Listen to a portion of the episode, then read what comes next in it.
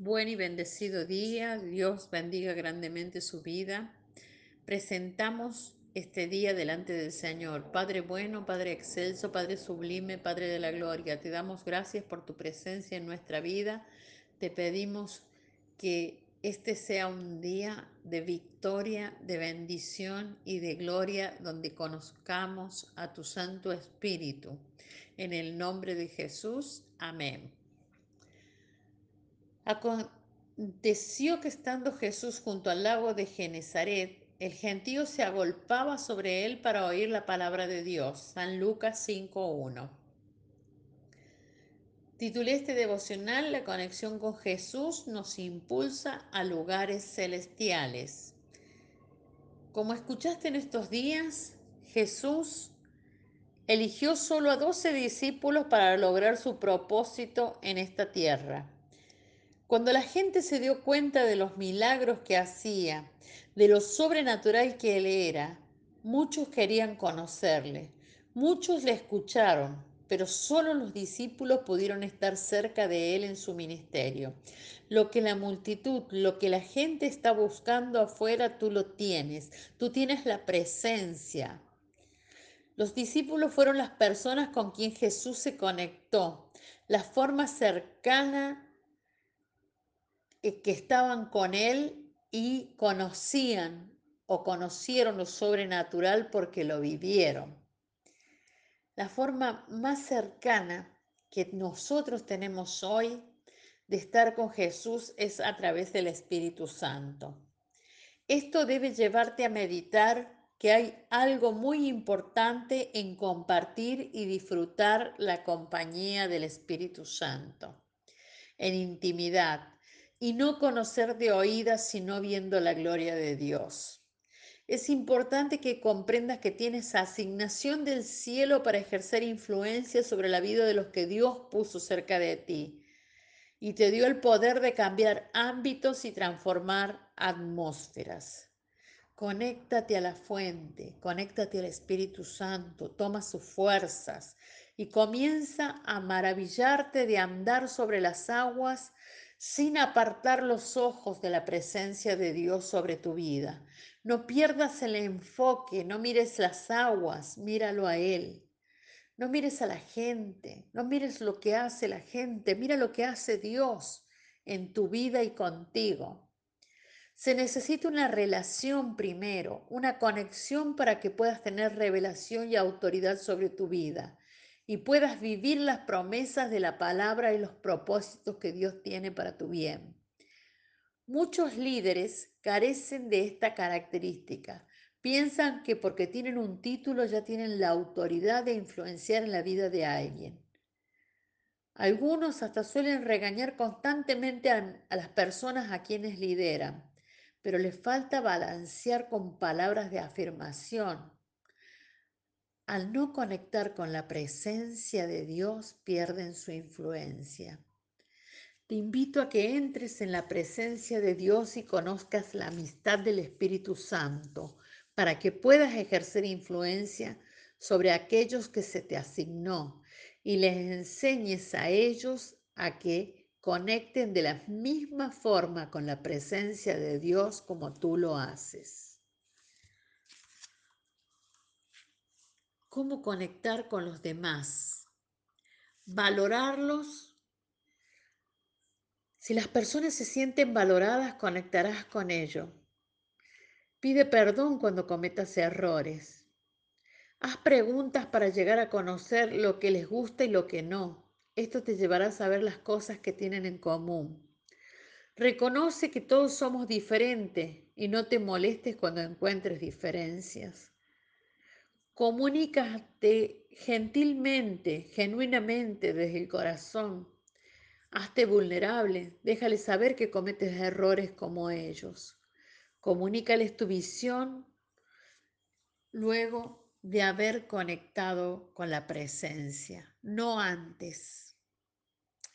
Nuestra oración a Dios, Padre de la Gloria, santificado seas santificado sea tu nombre, venga a nosotros tu reino y que tu voluntad sea hecha en nosotros.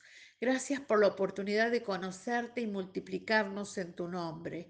Gracias por tu Santo Espíritu en nuestra vida que nos hace más que vencedores en Cristo Jesús. Oramos por discernimiento y visión para ver lo maravilloso que hay en nosotros, que tú tienes asignado a nuestra vida. En el nombre de Jesús, amén. Te bendigo, te declaro en bendición, te declaro en una conexión sobrenatural con la presencia de Dios a través del Espíritu Santo en tu vida. Te declaro empoderado, te declaro conociendo de vista, que tus ojos ven y que no conoces solamente de oídas, sino que ahora tus ojos lo ven. En el nombre de Jesús, el lunes. Buen y bendecido día cómo se encuentra, Dios le bendiga grandemente. Vamos a presentar esta semana delante del Señor. Padre del cielo, te damos gracias. Gracias Señor por tu presencia. Gracias porque tú nos guardas y nos cuidas. Te pedimos que nos alumbre tu Santo Espíritu y que podamos entregar nuestro corazón, nuestra voluntad y nuestra vida a ti. Declaramos que esta es una semana de bendición, una semana de victoria y una semana de cielos abiertos. En el nombre de Jesús, amén. La palabra de hoy se encuentra en Jeremías 15, verso 16, 19 y 20. Y dice así, fueron halladas tus palabras y yo las comí, y tu palabra me fue por gozo, por alegría de mi corazón, porque tu nombre se invocó sobre mí, oh Jehová, Dios de los ejércitos. Por tanto, así dijo Jehová, si te convirtieres, yo te restauraré. Y delante de mí estarás, y si entresacares lo precioso de lo vil, serás como mi boca. Conviértanse ellos a ti y tú no te conviertas a ellos. Y te pondré en este pueblo por muro fortificado de bronce, y pelearán contra ti, pero no te vencerán, porque yo estoy contigo para guardarte y para defenderte, dice Jehová. Convertidos por el poder del Espíritu Santo Así titulé este devocional. ¿Qué diría usted hoy si el Espíritu Santo le dijera, tienes que convertirte? Muchos de nosotros damos por hecho que debido a que Dios nos llamó, todas las cosas van a marchar bien por años y años.